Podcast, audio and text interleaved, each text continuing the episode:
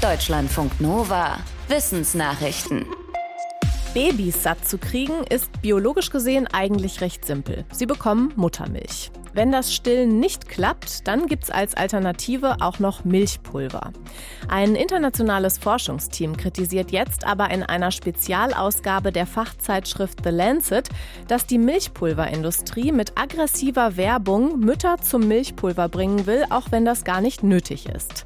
Die Forschenden sagen, die Hersteller nutzen die Unsicherheit von Müttern aus und sagen, dass Milchpulver die bessere Alternative ist. Dabei sei es umgekehrt. Muttermilch sei besser, zum Beispiel fürs Immunsystem. Die Fachleute sagen, Mütter müssten nach der Geburt besser beraten werden, damit sie erkennen, wann ein Umstieg auf Milchpulver wirklich Sinn macht. Außerdem fordern die Forschenden, dass Milchpulverhersteller weniger Werbung machen und weniger Einfluss auf Politik und Forschung nehmen. Und Frauen sollten es leichter haben, Arbeiten und Stillen miteinander zu vereinbaren.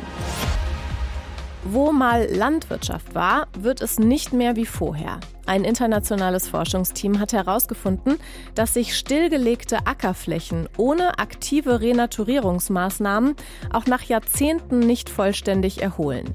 Das Team verglich 17 Graslandflächen im US-Bundesstaat Minnesota, die früher landwirtschaftlich genutzt wurden, mit Grasland, das nie beackert wurde. Es kam raus, dass sich stillgelegte Felder selbst nach 80 Jahren noch nicht vollständig erholt hatten. 63 heimische Arten siedelten sich gar nicht mehr an, dafür aber mehr fremde Gräser und Unkräuter.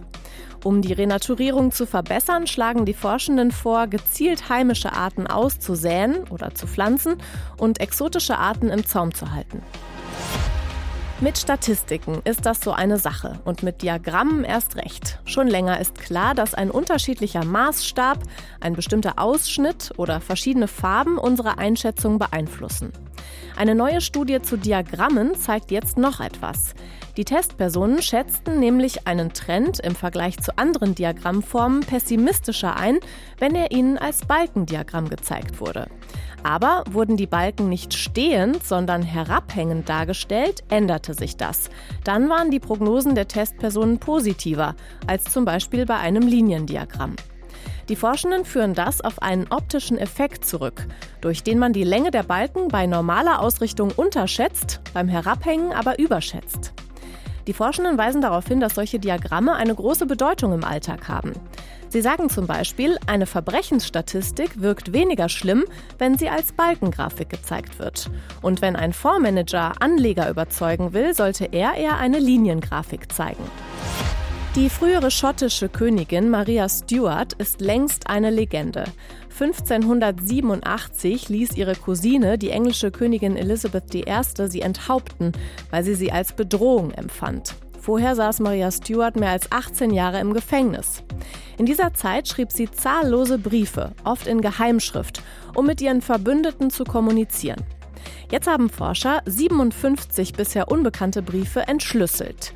Sie waren an den damaligen französischen Botschafter in England gerichtet.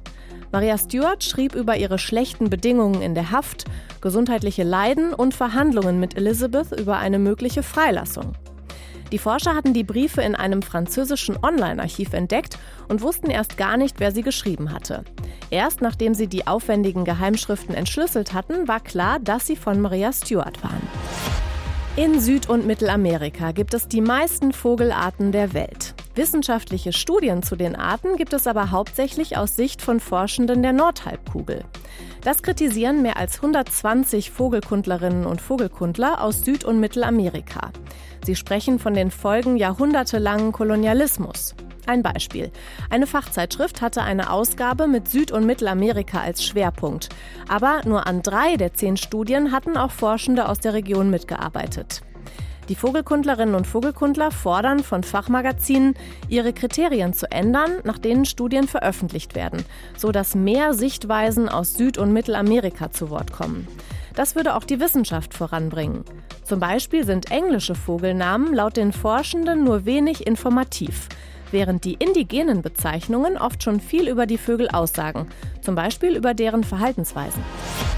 Deutsche Innenstädte sind für viele Menschen im Moment nicht besonders attraktiv. Das Institut für Handelsforschung Köln hat fast 70.000 Leute dazu befragt, was sie von einer perfekten Innenstadt erwarten. Die meisten sagen, es sollte gute Geschäfte zum Shoppen geben. Aber mehr Leuten als früher ist wichtig, dass es in der Innenstadt auch schöne Orte zum Verweilen gibt und gute Cafés und Restaurants.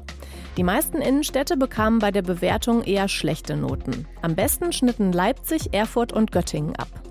In einer anderen Befragung, die auch vor kurzem gemacht wurde, hatte München am besten abgeschnitten. Bei jungen Leuten lagen allerdings Berlin und Hamburg an erster Stelle. Viele Leute hatten gesagt, dass sie sich in Innenstädten mehr Grün wünschen und beim Shoppen vor allem regionale Produkte. Deutschlandfunk Nova